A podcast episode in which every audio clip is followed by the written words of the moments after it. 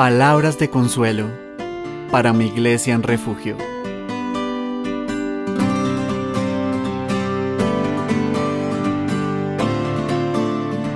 Hoy estaremos meditando en Levítico 24, 7. Dice este versículo. Pondrás también sobre cada hilera incienso puro, y será para el pan como perfume, obra encendida a Jehová. La reflexión del día de hoy se titula La mesa de los panes. Ya hablamos acerca del altar, que significaba el justo juicio, y del lavatorio, que simbolizaba la pureza. Pero ahora, siguiendo nuestra travesía de levita, desde afuera hacia adentro del tabernáculo, pasaremos del patio externo o atrio al lugar santo, donde nos encontraremos con tres muebles, uno de los cuales se denominaba la mesa de los panes de la proposición. Dios había mandado al pueblo por medio de Moisés, diciendo, Tomarás flor de harina y cocerás de ella doce tortas. Cada torta será de dos décimas de efa, como dice Levítico 24.5, panes que debían ser puestos continuamente en orden delante de Jehová, en nombre de los hijos de Israel, como pacto perpetuo como dice Levítico 24.8. Pero además, estos doce panes, que simbolizaban a las doce tribus de Israel, al pueblo entero de Dios, debían ser renovados cada día de reposo y consumidos por Aarón y sus hijos, los levitas, a quienes Dios mandó comerlos en lugar santo, porque es cosa muy santa para él, como nos dice Levítico 24.9.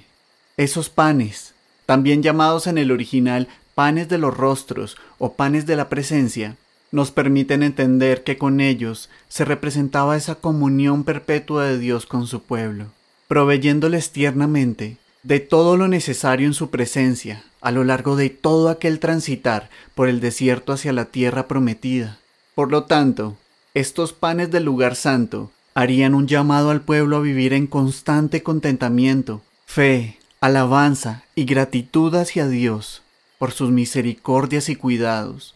Y como hemos venido observando, es de suponer, por supuesto, que los panes de la proposición eran tan solo la sombra de algo más excelente que vendría, de Cristo, de aquel pan del cielo, que siendo la presencia misma de Dios entre nosotros, vendría no solo a proveer lo necesario para nuestras almas, como lo veremos más adelante cuando hablemos acerca del maná que se alojaba en el lugar santísimo, sino a cuidar también de nuestros cuerpos, de día y de noche, proveyéndonos del pan y del abrigo necesario en nuestro transitar por esta vida, en camino hacia la tierra prometida celestial y eterna. Por tanto, Cristo, trayendo a colación estos panes de la proposición, no solo nos dejó el mandato de orar, el pan nuestro de cada día dánoslo hoy, como nos dice Mateo 6:11, sino que también nos mandó, diciendo, no os afanéis por vuestra vida, que habéis de comer o que habéis de beber, ni por vuestro cuerpo, que habéis de vestir,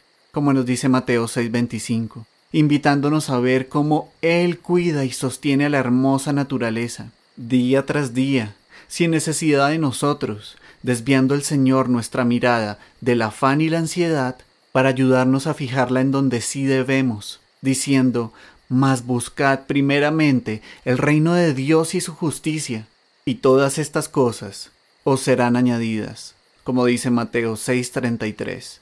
En un tiempo tan difícil como este que vivimos, esta mesa, con los doce panes de la proposición en el lugar santo del tabernáculo, nos debe recordar a Cristo, a aquel proveedor de todo cuanto tenemos y necesitamos para esta vida presente y eterna como pueblo suyo para que así podamos alejar de nosotros todo temor, dando lugar en nuestros corazones a una actitud constante de contentamiento y gratitud, porque el Señor es fiel, y Él ha dicho, no temáis, manada pequeña, porque a vuestro Padre le ha placido